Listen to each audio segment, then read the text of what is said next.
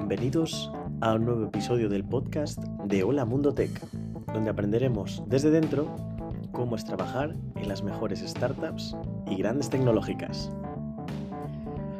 Bueno, lo primero de todo, quiero disculpar a los que estáis ahí detrás de Hola Mundo Tech, porque esto tenía que haber salido el martes y va a salir el miércoles. Y por primera vez en casi dos años de Hola Mundo Tech, no hemos respetado salir los martes, así que os pido disculpas, pero aquí estamos y no fallamos una semana más. La fórmula mágica del e-commerce. El tráfico que atraes por el tráfico que acaba comprando por el valor de su cesta. Mashdesk ayuda a mejorar cada una de estos multiplicadores, empezando por mejorar la conversión de venta a clientes internacionales. Roberto Aresena es fundador y CEO de Mashdesk, al que define como un estudio de desarrollo de soluciones SaaS con la visión de resolver problemas operativos clave en cualquier e-commerce, como la localización de experiencia de compra, interpretación de datos, mejora de búsquedas, etc. Por un lado, prestan un servicio CTO as a Service para tiendas online de Shopify. Y por otro, se han subido a la ola del concepto Headless Commerce o arquitectura Mac, del que nos habla Roberto, y están desarrollando un portfolio de aplicaciones como Orbe, esta localización y geolocalización de experiencias en las que ayudan a marcas a captar y vender en función de dónde se encuentra el cliente. En el episodio de hoy nos abre sus números. Tienen ya 500 clientes, de los cuales 114 son de pago, lo cual es un ratio muy muy interesante. Tienen un MRR actual de 4.000 euros y con expectativa de llegar a finales de este año a los 500 clientes de pago o un ARR de 200.000 euros. Son solo 5 personas el equipo, pero ya cuentan con clientes como Victoria Beckham, marcas como Born Living Yoga, Hof o Paloma Bull. Además, Roberto es una rara avis. Tiene ese perfil de negocio con una carrera en ADE y ese perfil técnico tras haber hecho varios pinitos desarrollando frontend. También nos habla de su experiencia como emprendedor como una, con una marca de ropa vegana con tejidos obtenidos de plantas como setas, piñas, restos de frutas o cactus.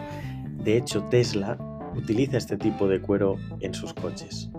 Nos cuenta cómo entró en este mercado de 20 billion con productos veganos, con productos como tapetes para trabajar, fundas para el MacBook o cinturones. Y cómo trataron de levantar su primera ronda a través de Kickstarter con un producto que aún no estaba desarrollado. Un episodio muy interesante. Comenzamos.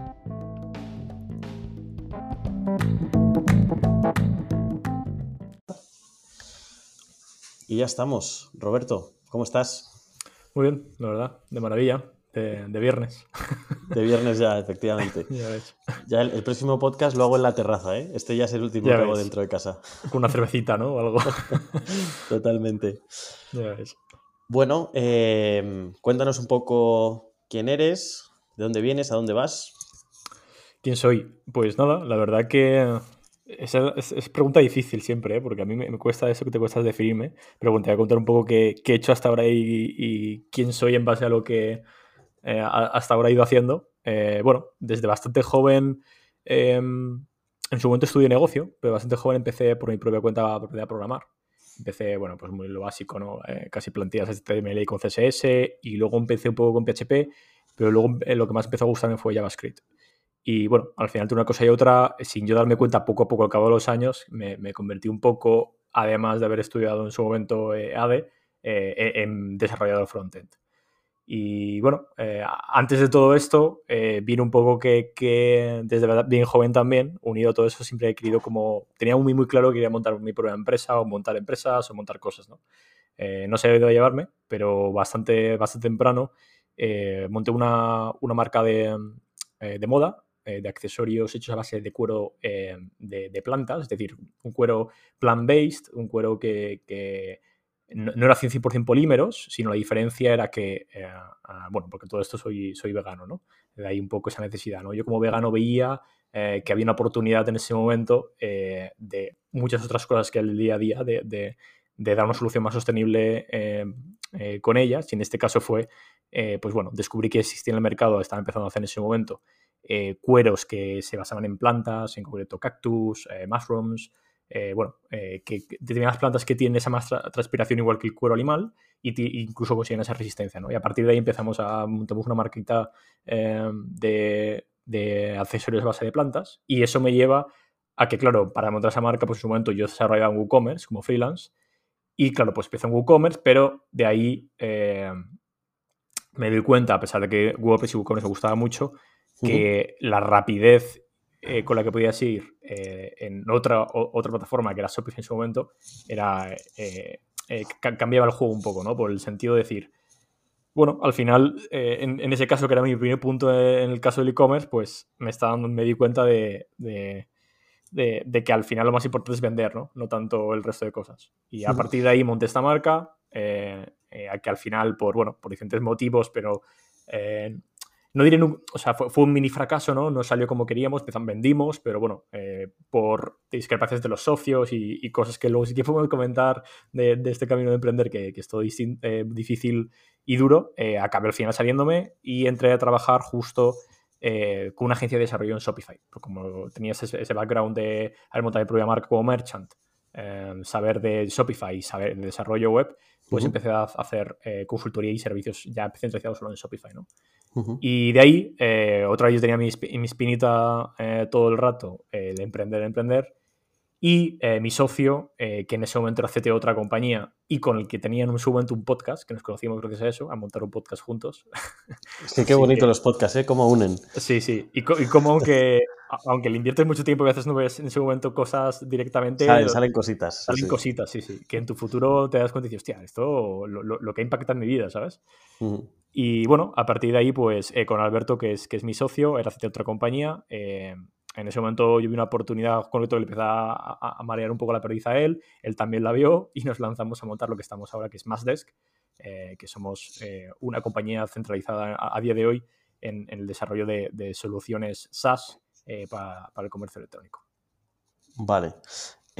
Oye, pues muchas gracias por la intro. A ver, has contado un montón de cosas interesantes. me, me da cuenta. Y, no, no, y, y, genial. Eh, a mí me gusta eh, partir los problemas, ¿no? Entonces, eh, ahora entramos con, por, ir en orden, toda esta idea del cuero plant-based, que me ha dejado bastante loco. Vale. te, em, pido perdón por eso, ¿eh? porque me he dado cuenta que se me ha preguntado quién soy y le estoy contando aquí mi puta vida. Pero es que definirme me cuesta. Me cuesta aprender a hacerlo mejor. Es la magia del podcast, eh, además en directo, porque esto no lo voy a cortar, que lo sepas. Maravilloso. Em, no esperaba menos. Eh, entonces, o sea, entiendo que tú ves esa necesidad porque tú mismo eres un consumidor, eh, como tú dices, eres vegano y, oye, pues como no solo ¿no? el tema de, del, veganismo, se dice, entiendo. Eso es, sí. no se lleva solo en la alimentación, sino a otros ámbitos de la vida, ¿no? Y obviamente, pues la moda es con que nos vestimos a una parte muy importante. Eh, o sea, ¿dónde encuentras esos proveedores que te dan estos tejidos? pues esto al final empieza un poco por, la propia necesidad, mi propia necesidad, eh, que me apetecía seguir teniendo, pues bueno, yo qué sé, imagínate una eh, pulsera de, cuero o un, yo diría una, correa para el Apple Watch también, ¿no? Igual los zapatos y, que no encontraba alternativas que no fuesen además de, de poliéster, ¿no? Entonces, e, en ese momento, como que empiezas a unir puntos y decir, joder, la cantidad. También es cierto que en ese, en ese caso yo justo estaba viviendo en UK y en Reino Unido, obviamente, el, veganismo es un, movimiento muchísimo más grande que puede ser en España o en otros países, ¿no? Entonces, claro, veías la cantidad de gente, la, cantidad de opciones que habían, sobre todo en comida, en todas partes, eh, y unías un poco punto y decir, ya, en ese momento en UK existían incluso tiendas de, eh, de, de, cuero plant-based, pero eh, era como te decía, polímeros, ¿no? Y, entonces un poco investigando, recuerdo en foros en Reddit, investigando por mi cuenta, empiezo a descubrir, eh, los primeros que descubrí así más interesantes fue una, una, una chica, una mujer española, la verdad que no recuerdo el nombre ahora, que también montó la, es una investigadora que montó la empresa en, UK también, y desarrolló un cuero base de, hecho de piña, se llama esta empresa Piñatex estaba revolucionando un poco e, este cuero y justo con ella encuentro otro en México a base de cactus que se llama Deserto. Y bueno, ambos estaban un poco eh, planteando esa solución, ¿no? Al final, eh, no, unido ya no solo al tema de la conciencia animal, sino también hay, hay, muchos otros problemas que se derivan del el uso de los cueros en el medio ambiente y, que inciden en el cambio climático. Entonces, un poco se tienen que buscar alternativas que sean eh, sostenibles mejores y que obviamente tenga las mismas características del cuero animal, porque es verdad que tiene muy buenas propiedades, ¿no? Y no, a partir de ahí empecé a contactar con esta gente, eh, empiezan a surgir muchísimas marcas, sobre todo de, eh, compañías en Europa que te lo iban haciendo con restos de frutas y, con todo.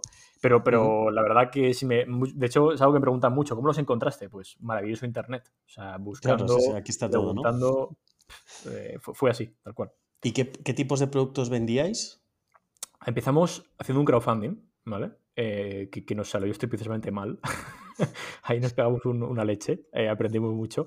Sobre todo lo que aprendí ahí es el, validar mucho antes y más rápido, ¿no? Porque fíjate que el crowdfunding sirve para hacer es, precisamente eso, pero hay que hacerlo con... Es difícil, es un método de financiación difícil y hay que tenerlo muy claro eh, porque se puede hacer mil formas, sobre todo cuando quieres montar una marca de comercio electrónico. ¿no? hicimos un crowdfunding de una, primero el primer producto era una mochila, eh, a base de cuero un poco para el día a día, a, base hecho principalmente de, cuero a base de plantas, pero no encajamos con el producto, ¿no? Nos dimos cuenta que al final, a pesar de todo, lo que tú estás vendiendo, o sea, la, moda, aunque que, que, eso es algo que se ve mucho en el e-commerce, ¿no? Todos se abanderan de la palabra sustainable, eh, etcétera, pero el fondo tú vendes moda. O sea, eso, eso, es secundario, ¿no? Es decir, sí, te puede hacer eh, que estés más cerca de la, de la, marca y conocerla, pero lo, principal es que vendes moda y, que, y, tienes que resolver un problema que es que a la gente le guste y, que vistosamente encaje con el target que estás enfocado. ¿no?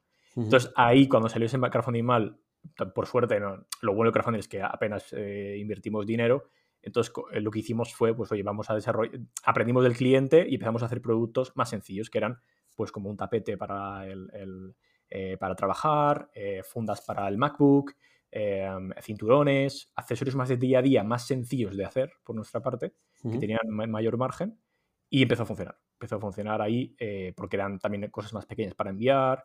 Y, bueno, eh, entonces al final enfocamos la marca en este tipo de accesorios, ¿no? Accesorios del día a día que están hechos bases de cuero y que realmente lo encuentras de otro material. Y por curiosidad, en el crowdfunding, ¿cuánto dinero pedíais y por qué? O sea, ¿para qué queríais ese dinero? Queríamos eh, realmente muy, muy poco dinero. ¿eh? Es bastante triste porque veíamos solamente 15.000 euros, eh, si no recuerdo mal. La verdad que está en Kickstarter. Creo que eran 15.000, pero no equivocarme. para hacer una primera producción de 100 mochilas. 100 mochilas.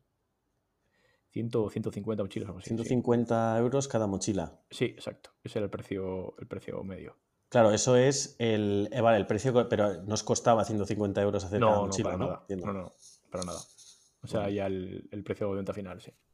¿Y, el, y, cuántos levantasteis, digamos, de los 15.000?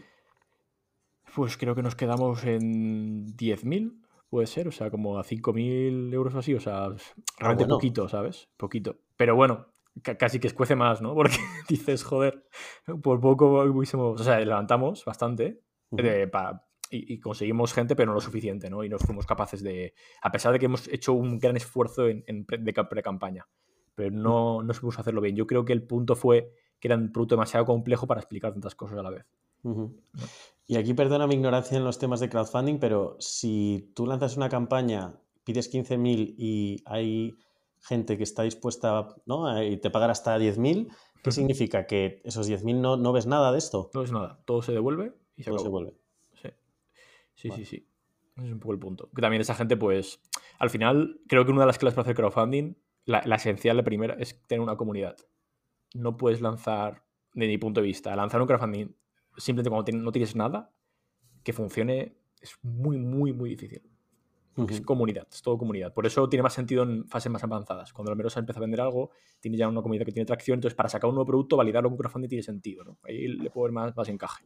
Pero de cero, mi, a menos mi aprendizaje es que es, que es difícil sin esa comunidad.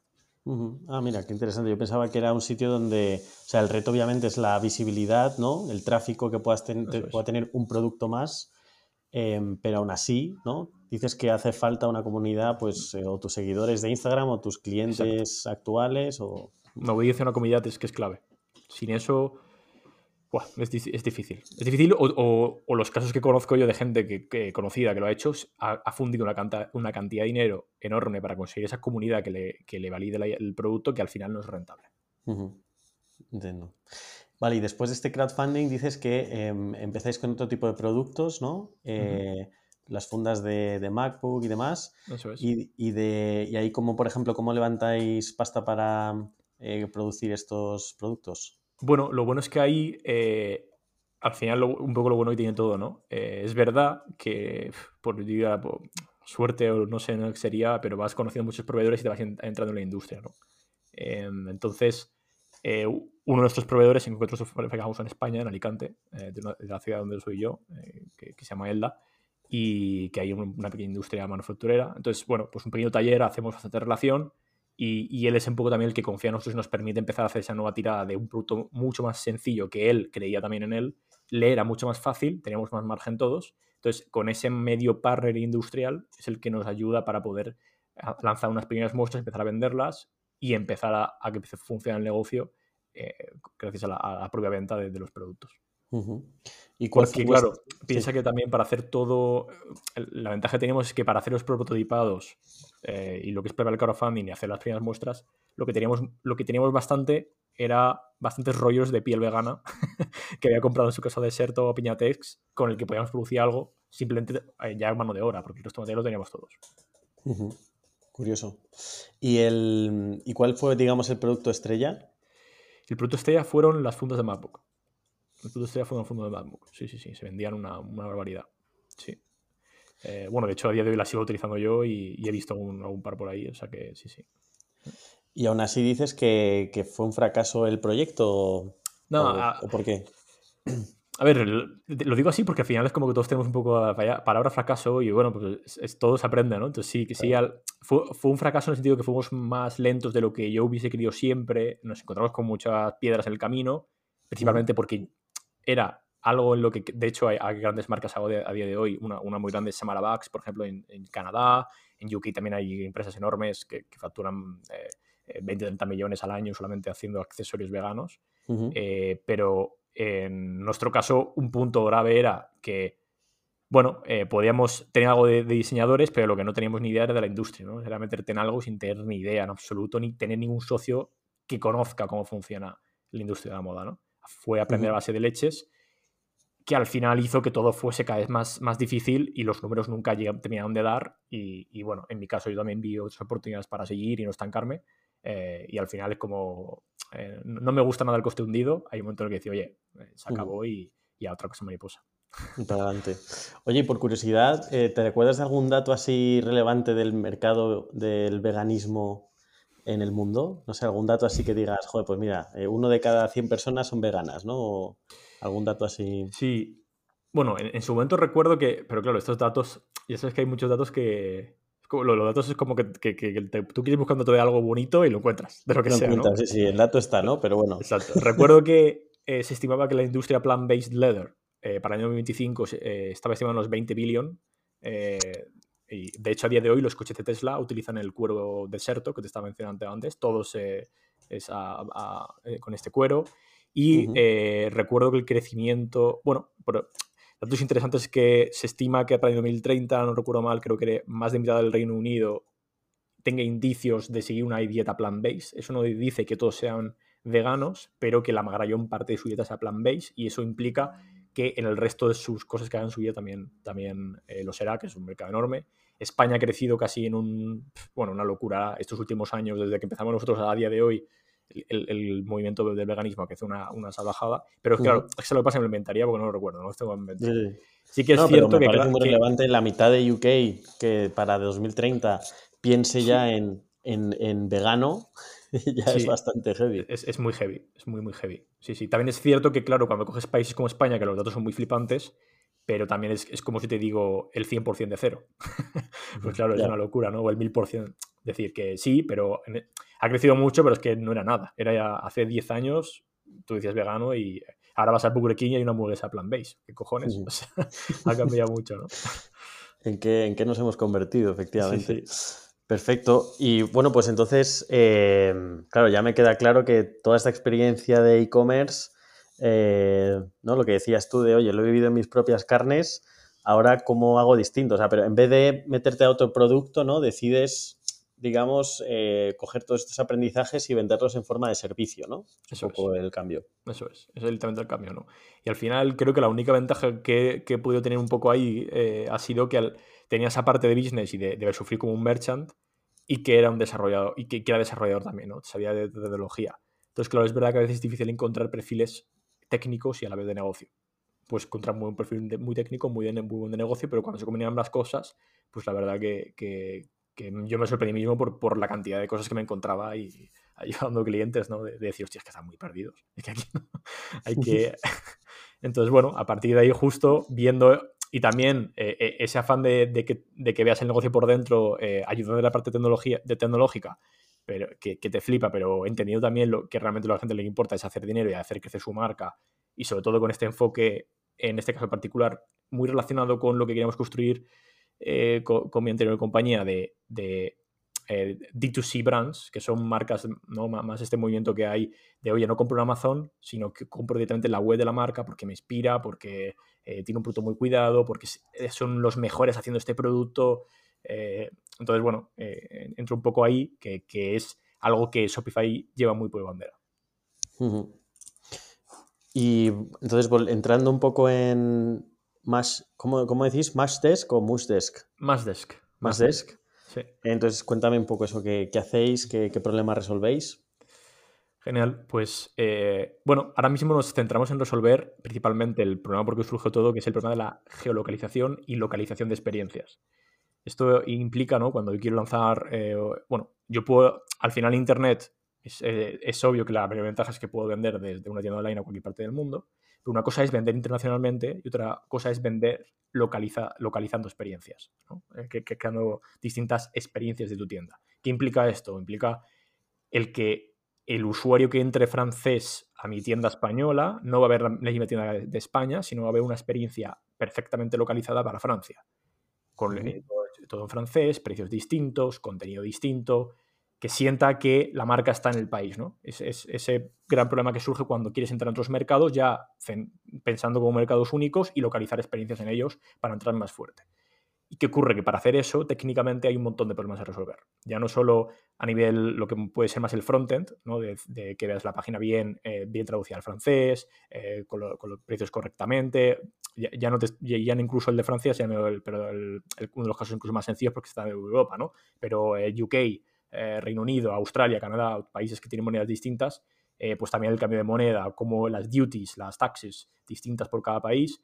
Y ya más allá de eso, las operaciones que esto implica, ¿no? El, oye, eh, tengo que montarme distintas tiendas, lo manejo todo de la misma tienda, dentro de mi equipo, quién cambia estos precios, llega un Black Friday, qué precio pongo aquí, qué precio pongo allá, eh, cuándo eh, los días y festivos en cada, porque el Día de la Madre no es el mismo en España que pues en Estados Unidos, qué tengo que comunicar, cómo hacerlo por redes sociales.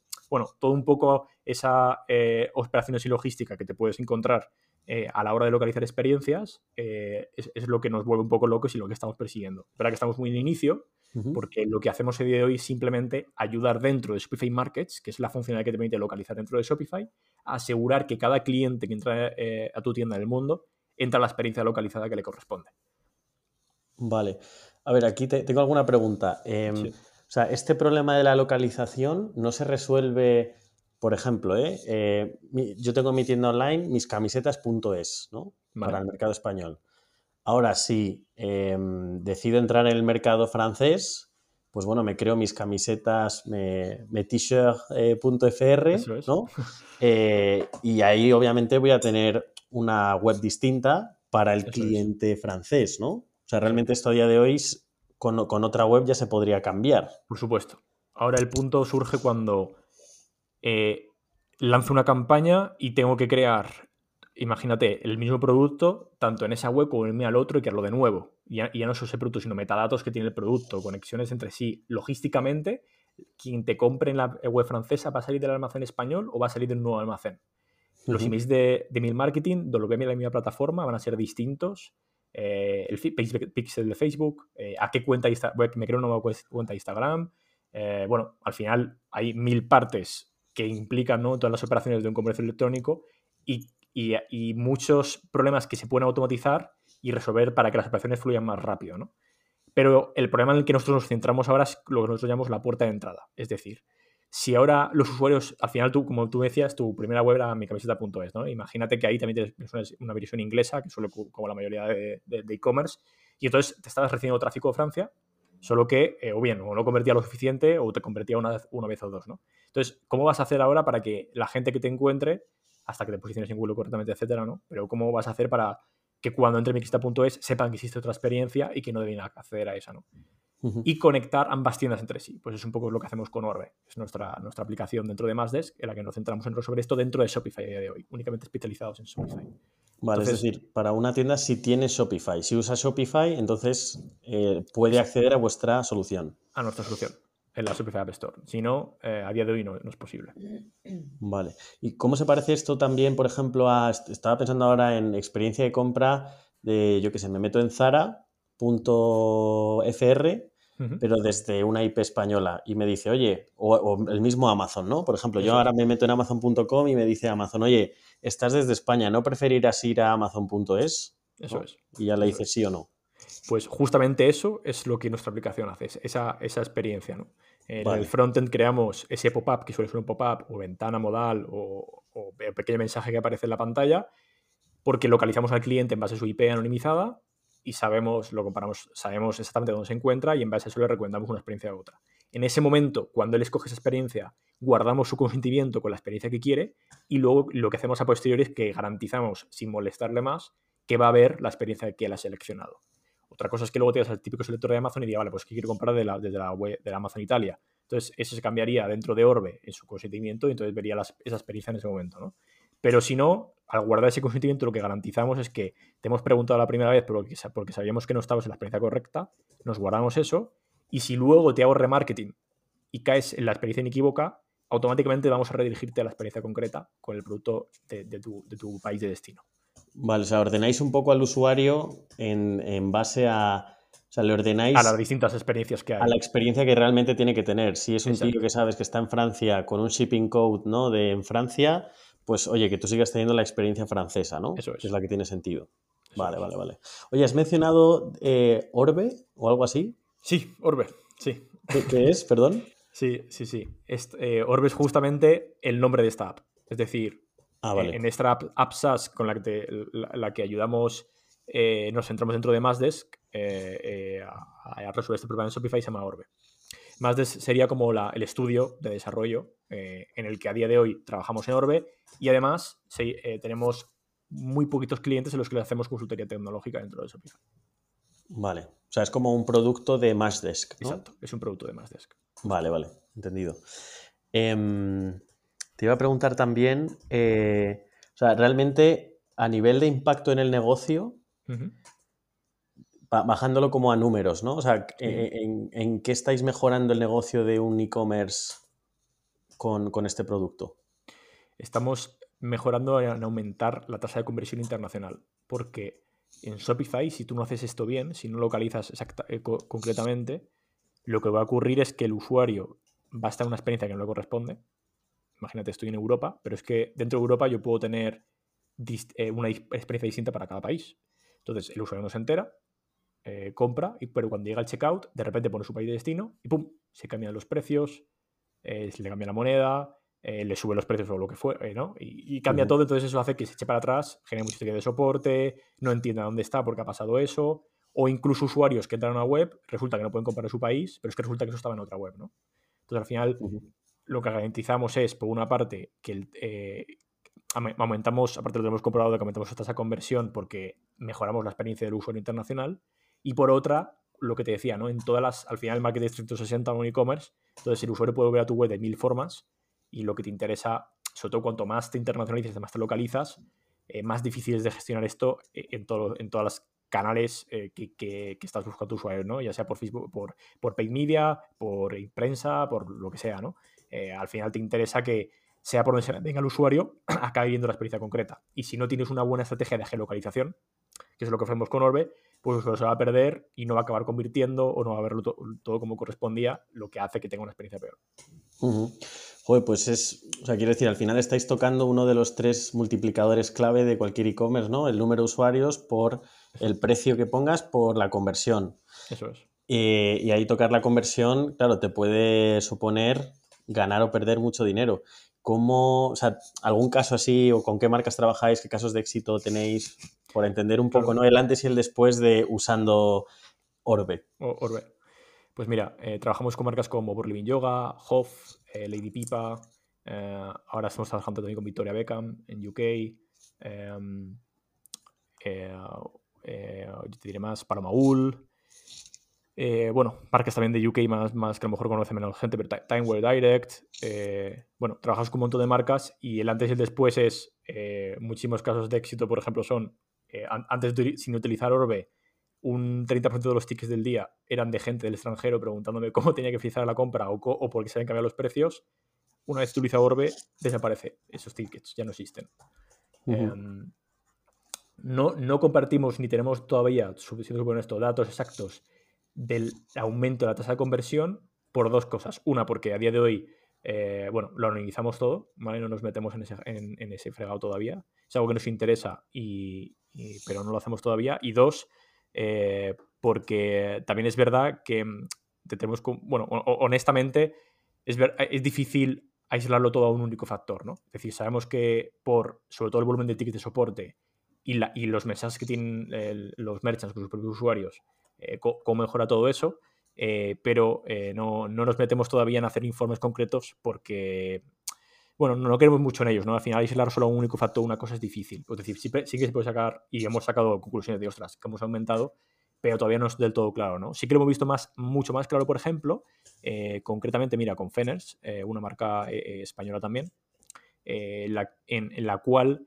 hacían, bueno, tiene mucho tráfico a través de Facebook Ads y una vez instaló Orbe, la tasa de conversión de su tráfico internacional aumentó, porque lo que estaba ocurriendo es que ellos únicamente, Shopify, tenían único dominio para todas sus experiencias y lo que pasa es que enviaban ahí todo el tráfico, pero no se estaba localizando bien. Entonces, empezaron a aumentar las ventas gracias a Orbe con Facebook Ads eh, gracias, gracias a localizar bien al usuario la primera vez que entraba. No, súper súper interesante. ¿Y el, vuestro modelo de pricing cómo funciona? Eh, o sea, ¿es siempre de pago? ¿Tenéis no, algún es un modelo freemium. Es un modelo freemium y, y, es literalmente eh, es, estático, ¿no? Es decir, es simplemente es, gratuito hasta 5.000 usuarios redirigidos, en cierta forma. Es decir, eh, nuestra API eh, que localiza al usuario, ofrecemos la versión gratuita para todas las tiendas Shopify eh, que no tienen un tráfico grande de volumen. Y a partir de ahí, para tiendas ya, bueno, que realmente el tráfico internacional les importa, porque si, si siquiera tienes 5.000 al mes, realmente internacionalmente todavía no estás vendiendo ni, ni localizando bien. ¿no? ¿Por qué 5.000, por cierto? O sea, ¿cuál es el... Bueno, a día de hoy era por un tema de escalabilidad y un tema de decir, bueno, a, partir de ese número creemos, por los dos que tenemos, que ya representa el, efecto que podemos crear en tus ventas y en tu mejor experiencia es suficiente como para que pagues por ello. A menos de eso todavía no es, suficiente porque eh, si no tienes 5.000 es que no, representa nada en absoluto, ¿no? Eh, porque, claro, estamos hablando de usuarios, no, no, no implica que luego van a competir en ventas, ¿vale? Em, y a partir de ahí, en nuestro modelo es eh, es 29 dólares al mes, ¿vale?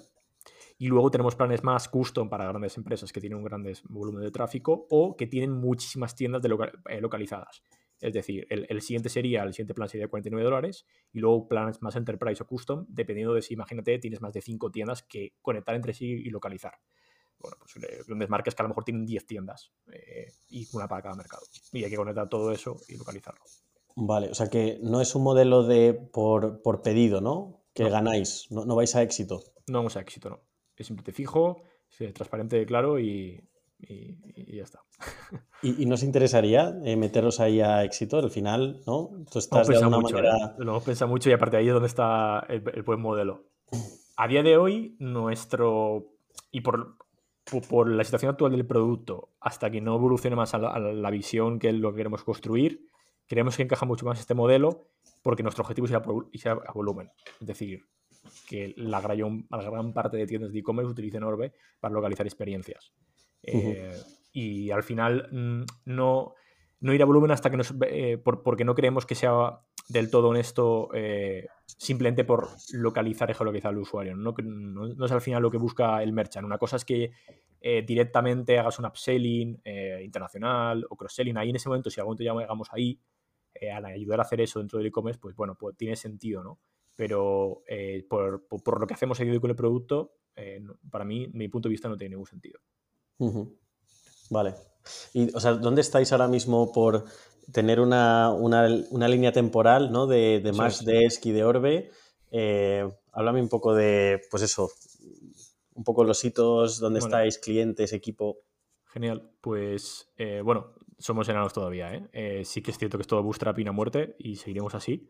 Em, entonces, bueno, estamos en 500, 500 merchants utilizan Orbe, ¿vale? 500, tiendas en Shopify.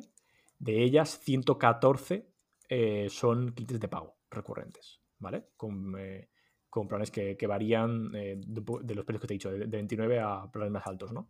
Pero parten todos de ahí.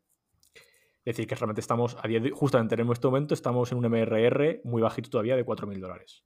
¿Vale? Em, de, eso, bueno, eh, somos cinco en el equipo. ¿Vale? Somos cinco personas en el equipo y, bueno, llevamos literalmente un año desde que lanzamos el producto al mercado. Vale. Y, joder, cinco personas, con un MRR de 4.000 al mes. No se sostiene. ¿Cómo, claro, ¿cómo hacéis? No se sostiene. Aquí está la otra parte del negocio, ¿no? En la que todavía trabajamos como de consultoría a modo mensual eh, con clientes que muy, muy de cerca, que somos como su sitio as a service, que sabemos decir, eh, los que les ayudamos en su estrategia del día a día eh, a solucionar problemas dentro del e-commerce en Shopify. aquí es un modelo de servicios, puramente de servicios. Claro. Que es todo como empezamos. La compañía empezó así, y a partir de ahí eh, con el objetivo de encontrar necesidades y, y productivizarlas. Y el, hecho de, bueno, y el, por entender el equipo, ¿qué, qué roles tenéis? Bueno, eh, son roles un poco también, eh, por ahora que los preestableces, ¿no? Pero en, mi, socio, como te decía Alberto, es el CTO. En mi caso yo soy el CEO. luego tendríamos un front-end developer, que se llama Juanjo. Acaba de unirse hace poco eh, Virginia, que es nuestra product designer, para mejorar eh, toda la parte de diseño del producto. Y eh, luego estaría Luis, que es el Head of Growth, para crecer, hacer crecer el, SaaS. ¿no?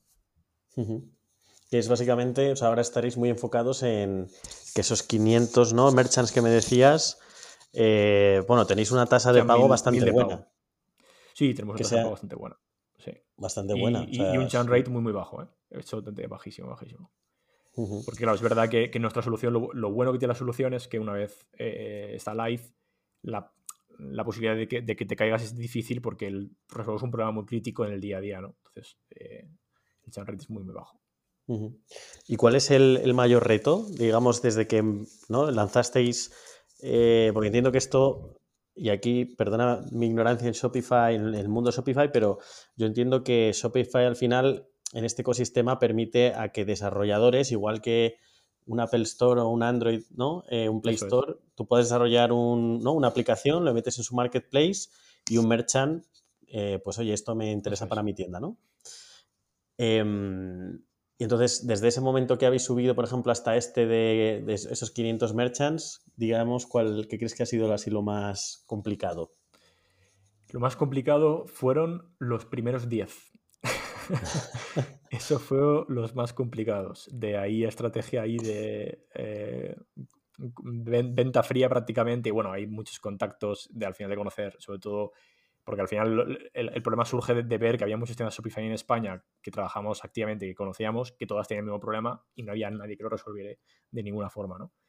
Eh, pero esos primeros días fueron los más difíciles, lo, más difícil de, de, todo, ¿no? A partir de ahí es verdad que es curioso el cómo, bueno, a lo mejor el, también lo has escuchado mil veces, ¿no? De que mucha gente lo dice, pero que, se va quedando como una bola, sobre todo en, el SaaS, ¿no? Y, cada vez esa bola va, pues, va creciendo más, más, más y, todo va ahora, eh, bueno, pues desde entonces realmente la gráfica es totalmente 90 eh, grados, O sea, es, es, sí, sí, 95 grados.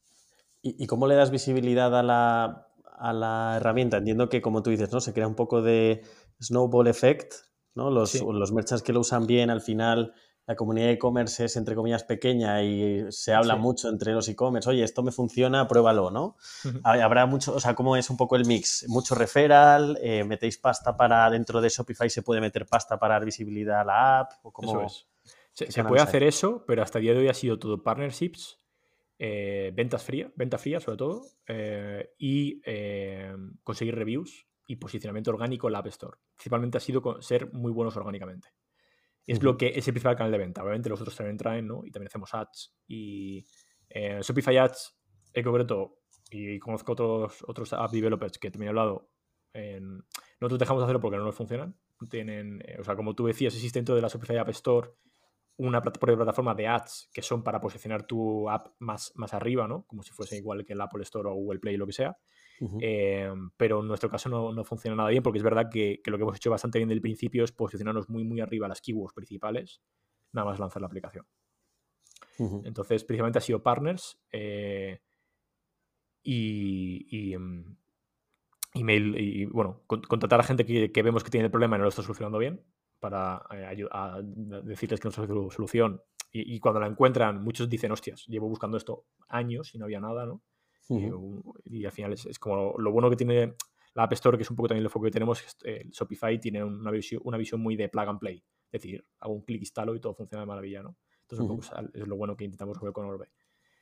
Y, y, ya te digo, principalmente orgánico, canal orgánico.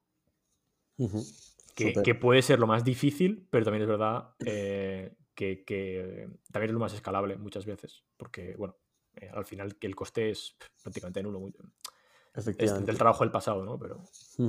Sí, sí, eso es lo, a donde quiere llegar todo el mundo, ¿no? Tener el 100% orgánico, cero, cero paint. sí, sí.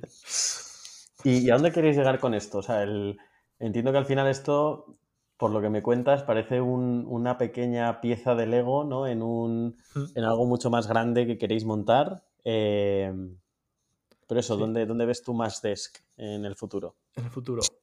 Bueno, al final, eh, la visión de Mazdes es que desde ahí un poco eh, la invención así de, del nombre, pero la visión es como ir creando esos pequeños productos SaaS alrededor de e-commerce para solucionar problemas de operaciones eh, de una forma eficiente que le ayude a incrementar, los, el, a hacer crecer negocios eh, de, en e-commerce. pero concretamente con Orbe, nuestra visión es que hemos, cada vez nos hemos especializado, especializando mucho más en la internacionalización de experiencias de, comercio electrónico y hemos descubierto una cantidad de problemas a resolver que, que, que es un poco a lo que nos enfocamos. ¿no? Al final es una, sería una solución de software en la nube, en la que por ahora nos centramos en la geolocalización, pero luego vamos a ir entrando en, en, en, otros problemas que afectan las operaciones para gestionar todo esto de forma más eficiente. ¿no? O incluso uh -huh. ya eh, en, en, reports internacionales, ¿no? entender bien eh, pues, pues eh, cuál es el average order value dependiendo del mercado, qué productos rotan más, cuáles menos, cómo se consume el alemán a diferencia del español, eh, bueno, cosas que pueden afectar un poco para tener una visión global de toda compañía y distintos países. Y, y, bueno, ya pro, sobre todo problemas centrados en las operaciones. Entonces, al final, la visión de Orbe va muy enfocado a, no sé si, si habéis oído, oído hablar alguna vez de él, pero hay una cosa que, que, que em, de mi punto de vista es como donde más veo, sobre todo el e-commerce en, en, el futuro, y es la arquitectura Mac, Mac Architecture. No sé si has oído alguna vez hablar, pero... ¿La qué, la qué? Arquitectura Mac. Mac, M-A-C. M-A-C-H. C-H. Que es no, de no lo M de Microservices, A de API First, C de Cloud, Native y H de Headless. Eh, uh -huh. Al final, eh, bueno, es, es, una arquitectura que, varios players en el sector eh, han, ido sobre todo eh, proliferando, y, pero por resolver muy rápido es un mundo de, de APIs, ¿no?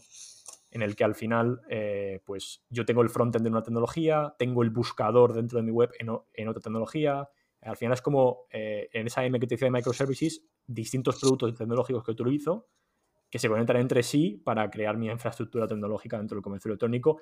que es lo bueno? Que cada uno de ellos es muy, muy bueno resolviendo solamente una, una única parte uh -huh. y a la vez eh, crea una estructura eh, tecnológica muy, muy, rápida de interactuar y en la que si se cae una cosa no se rompe la web entera, solo se rompe esa cosita. ¿no? Uh -huh. Aquí va, to, todas las plataformas van un poco enfocadas a, a, a esto también. Y a ver, eso me parece muy curioso. O sea, ¿en qué se parece, o, o mejor dicho, qué tiene de diferente a, eh, por ejemplo, el mercado de aplicaciones de Shopify? En el que no, tienes como distintas mini APIs, entiendo, ¿no? O, o, un Apple Store. Eso es. Entonces, a, a, día de hoy, es te pongo una pregunta, porque a día de hoy solo estamos enfocados en Shopify eh, y nos conectamos focalizados en nuestro muy, muy bien eh, dentro de la plataforma pero siempre lo hemos hecho eh, teniendo nuestra propia API. ¿no? Al final, nuestra API se conecta con la API de Shopify entre, entre sí y creamos la solución. Esto lo hemos hecho desde el principio porque nuestra idea futuro es que eh, eh, sale, a otras plataformas, ¿vale? Ir diversificando en otras plataformas porque es esencial, no puedes eh, quedarte a morir solo en Shopify porque todo tu negocio de Shopify, no es tuyo. Uh -huh. y, em, Y, con eso al final seríamos, la idea, la idea es ir construyendo poco a poco una solución que imagínate yo tengo mi web americana en BigCommerce, pero tengo mi web europea en Shopify.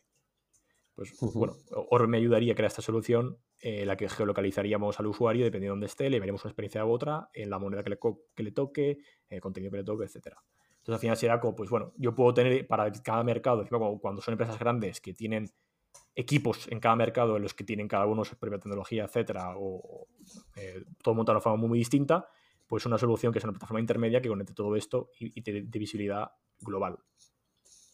Vale, y entonces aparece este concepto de Mac, ¿no? Para decir, oye, vamos a ir mucho más allá de estos ecosistemas y vamos a algo así como descentralizarlo, ¿no? sí, al final de esta O sea, ya hay algunas, de hecho, fíjate, creo, eh, Carrefour España, por ejemplo, es todo Mac. Es decir, si, cualquier persona entra a Carrefour España, eh, cada cosa es un proceso que lleva durante algo muchos años, pero cada cosa que hay en Carrefour utiliza una tecnología distinta. El checkout es un proveedor. El buscador es un proveedor distinto. la ficha producto tiene un proveedor concreto que resuelve una cosa. Eh, los filtros de la colección los resuelve otro proveedor. Al final es, yo tengo mi front, que me lo hago en React o en cualquiera, o en la tecnología que yo quiera, y lo que es el backend y las distintas conexiones entre cosas, voy utilizando distintos proveedores. Para la logística, un proveedor que me soluciona esto. Eh, para la gestión de inventario, otro, ¿no? Entonces, em, bueno, es ir utilizando las APIs de, cada uno, que son muy buenas porque se especializan en eso, y juntar todo eso para montar tu propio, tu propio sistema, ¿no? Entonces, bueno, em, al final Shopify también apunta hacia eso, tiene su propio headers, eh, que bueno, obviamente Shopify es muy bueno con su API, y, bueno, pues hay, algunas ya webs que, utilizan eh, simplemente Shopify a modo del de, admin y lo que sería un poco esa gestión del checkout eh, y, de, no voy a decir backend porque tampoco es que sea, pero bueno, en cierta manera, ¿no? Eh, pues gestión de orden de pedidos y administración de la contenido lo utilizo en Shopify, pero luego el, front me lo hago yo como yo quiera con mi propia tecnología o con otra plataforma. Y mm, nada, súper interesante. ¿Y, hay algún otro gran problema eh, digamos, si tuvieras que hacer como un top 3 de los grandes problemas que tiene un e-commerce en general, em, ¿cuáles serían? Mm, qué buena pregunta. Top 3 problemas que tiene un e-commerce.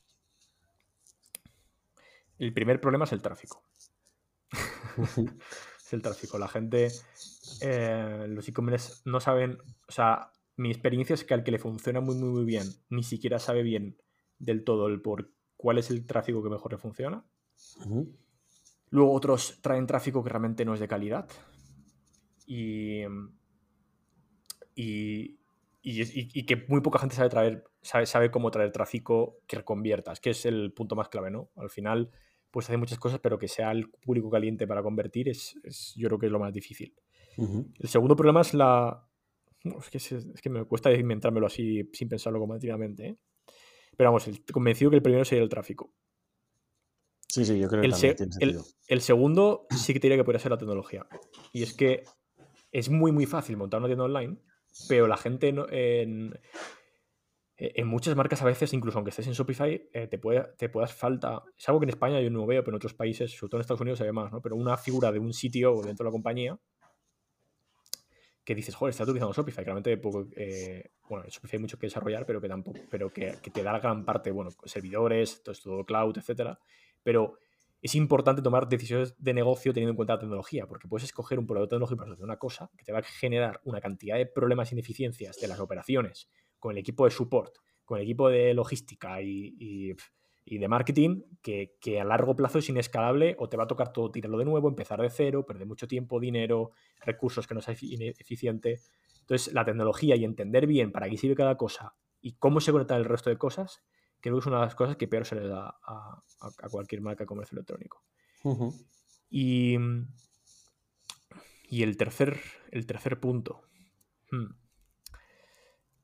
El tercer punto podría ser la analítica, yo creo nadie tiene idea de analítica. Por una parte, la gente ve números y ve un número que tal y se vuelve loco con ese número. Es que tengo que, tengo que conseguir sí o sí un, un, return rate de, porque es la clave de todo, o este conversion rate, y no están así. no, no, no están así. Eh, nadie sabe analítica, o sea, no, sabe del todo bien para, para interpretar bien los datos y entender qué está pasando. Y, los, y luego, por otra parte, que tú puedes ver muchos datos, pero lo que, decíamos, lo que te decía un poco antes, ¿no? Que al final reducir todo a pequeños factores es difícil. No puedes decir, Buah, es que esto, eh, porque he cambiado esto en la ficha de producto, aumentar esa conversión eh, un 20%. pues para poder sacar esa conclusión, es que, es que me parece tan atrevida decirlo, porque ¿cuántos, ¿cuántos factores tienes que dejar estáticos? O sea, la, temporada, la época que has hecho, el tráfico que has enviado esa semana. Eh, es decir, que al final, entender bien analítica de conversión, muy poca gente sabe y creo que es algo muy clave para entender bien cómo debe funcionar tu negocio y, cómo tienes que hacer para crecer, ¿no? Sí, el, hacer experimentos es siempre muy difícil, ¿no? El, ¿Cuál es la correlación realmente de esto que he cambiado? Si es por esto que he cambiado realmente por, o por otra cosa, ¿no?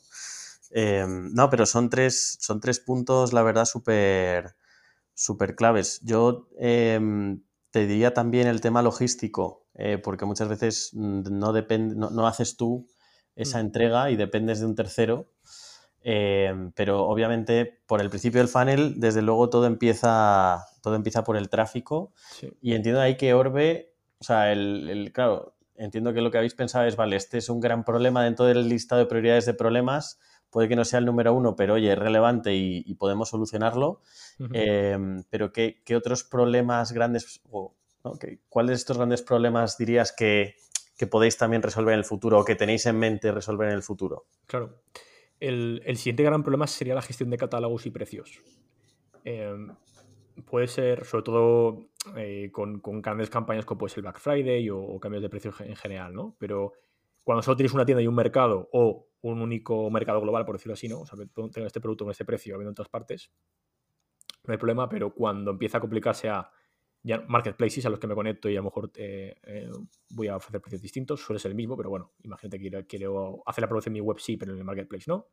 Y ya se complica todavía mucho más cuando abrimos a mercados y en cada mercado hay una estrategia distinta y el Black Friday tiene una estrategia concreta de, de descuentos distinta y hacer todo esto sin que sea una maribunda de Excels, CSVs, en los que los equipos se vuelven locos y no tienen una visión global y van haciendo un montón de fórmulas y ya no, y, claro, si encima tienes catálogo de mil referencias, 300, 400, pues claro, todavía se complica más, ¿no? Entonces, eh, el hacer fácil esa gestión de precios eh, internacional eh, es, es, una de nuestras siguientes prioridades.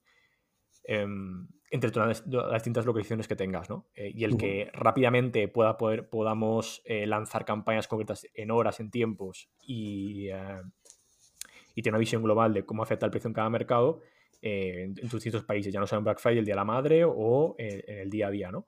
y que sea una forma sencilla y muy similar a, a, como, bueno, hemos visto que en otras compañías grandes lo hacen, ¿no? que al final la idea es la tecnología que puede llegar a tener en su momento un Zara eh, para esa gestión que se han hecho su propio producto, pues en lugar de que tú tengas que hacerte eso, te vamos a hacer la misma solución teniendo en cuenta todas las causísticas y todo lo que hemos aprendido de todos los merchants que ya nos utilizan y que todos nos han dicho que sufren de ese problema una barbaridad, pero eh, la, vamos a productivizar y luego de vendérselo a uno se la vendemos a muchos. Súper.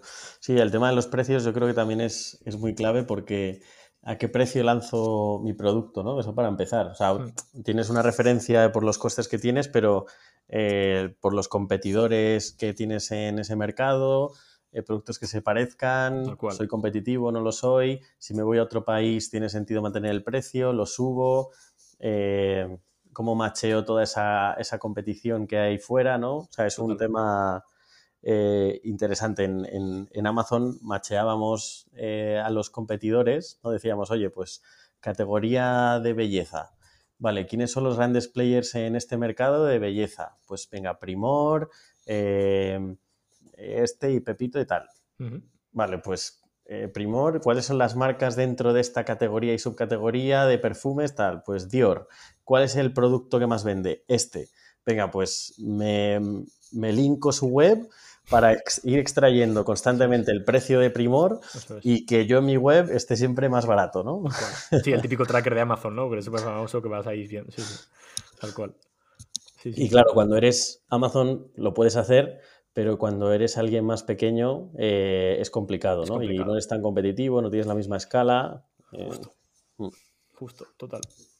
Y al final también, pues, eh, que, necesitan esas herramientas, ¿no? Porque al final, pues, un deberían de poder tenerlas, ¿no? Al final es, oye, eh, que, no hay una barrera em, para competir que sea la tecnología, porque no, no debería de serlo. Y Roberto, los próximos, digamos, este 2023, ¿qué planes tenéis? Bueno, pues este 2023 los planes es eh, seguir creciendo eh, Orbe muchísimo más. Eh, todavía tenemos que establecernos bien en Shopify. nuestra idea es acabar en torno a unos 500 usuarios de pago. Y bueno, vamos por ahora a centrarnos en estas, estos, este Q y, este, el siguiente en, todavía seguir resolviendo mejor con distintas opciones las opciones que hay para geolocalizarte, geolocalizar tiendas, es decir, ofrecer distintos diseños, distintas formas de hacerlo, eh, en base a lo que existe, pues bueno, hay muchísimas formas de hacerlo y al final cada merchant tiene una preferencia a otra. Lo queremos darles un poco las herramientas para que cada uno elija cómo quiere eh, hacer ese proceso y que sobre todo se adapte muy, muy bien a su marca. Que, eh, bueno, pues si, por ejemplo, si ahora entramos ahí mismo en la tienda de Apple Store, seguramente te aparezca un, banner arriba de la pantalla un poco sugiriéndote el país donde te quieres ir, o si va a entrar, yo que sé, a, la web de Figma, me lo invento, lo que sea, pues te va a aparecer un pop-up más rollo full screen, por ejemplo, en Zara aparece full screen. Hay diferentes formas de hacerlo y que eh, son puramente diseño y de experiencia de usuario que los merchants eh, necesitan y quieren que se adapten de forma rápida en su marca.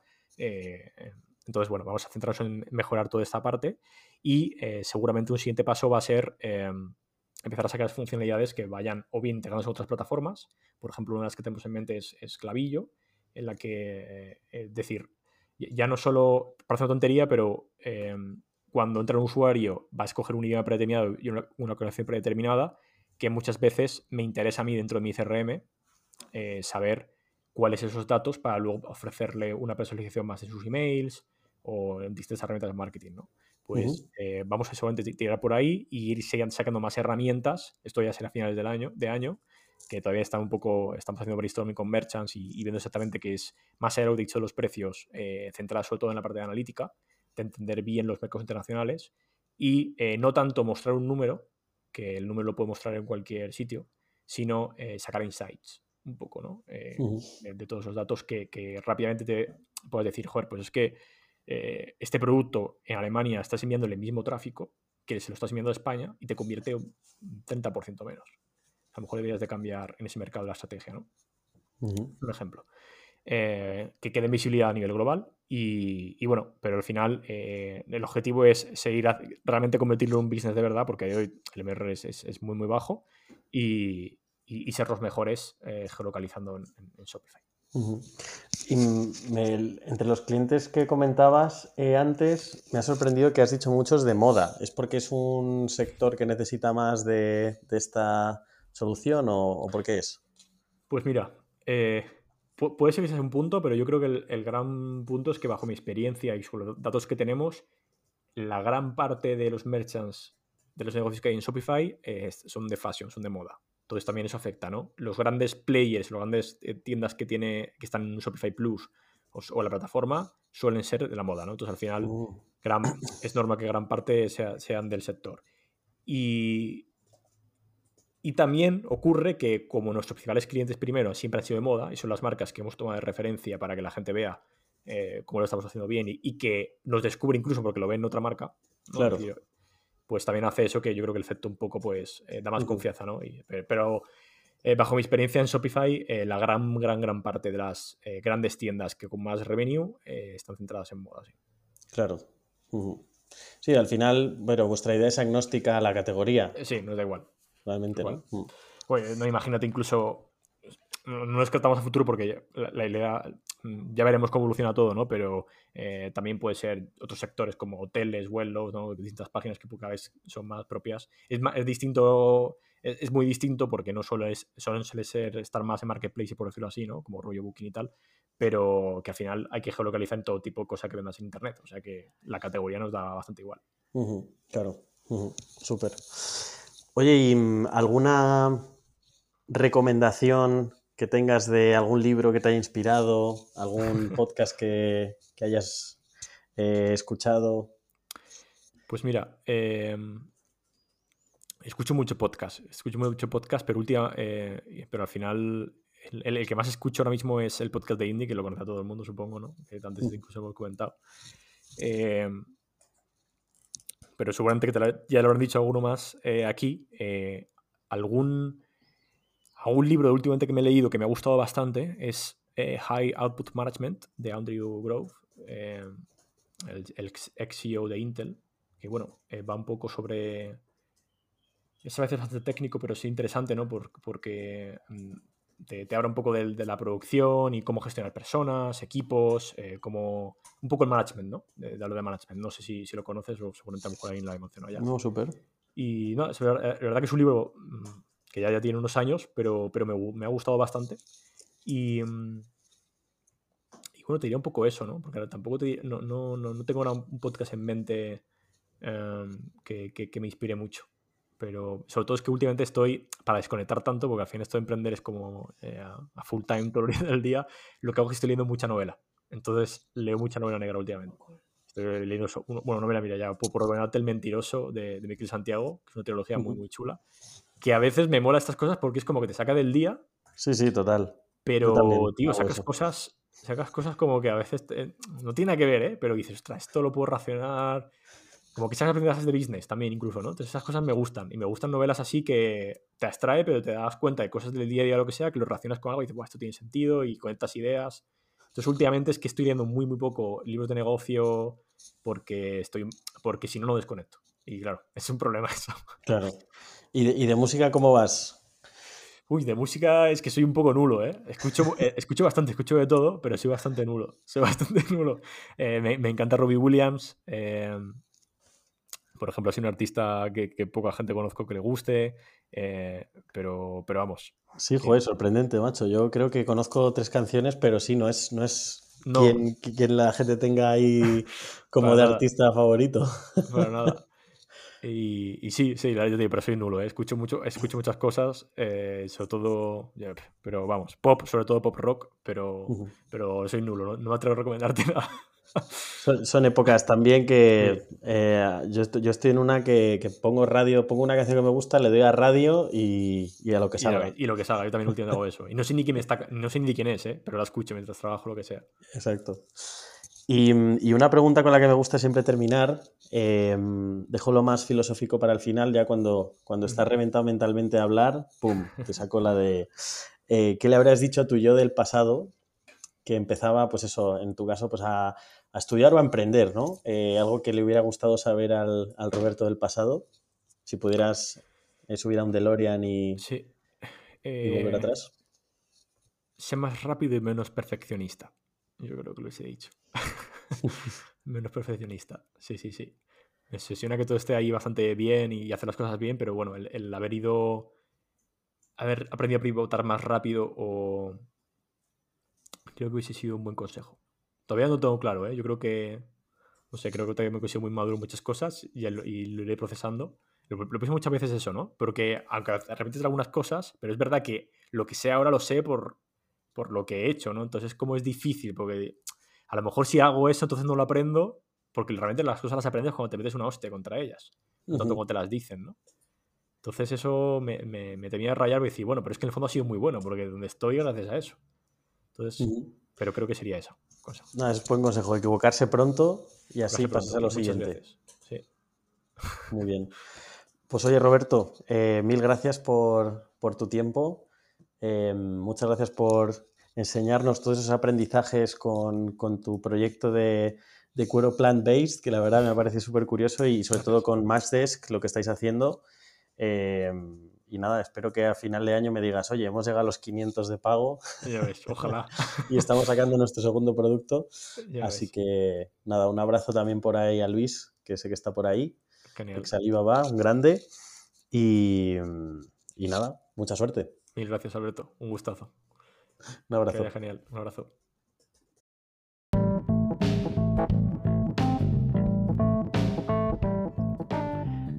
Gracias también a ti por estar ahí escuchando. No te pierdas más entrevistas como esta y suscríbete al canal y a holamundotech.com.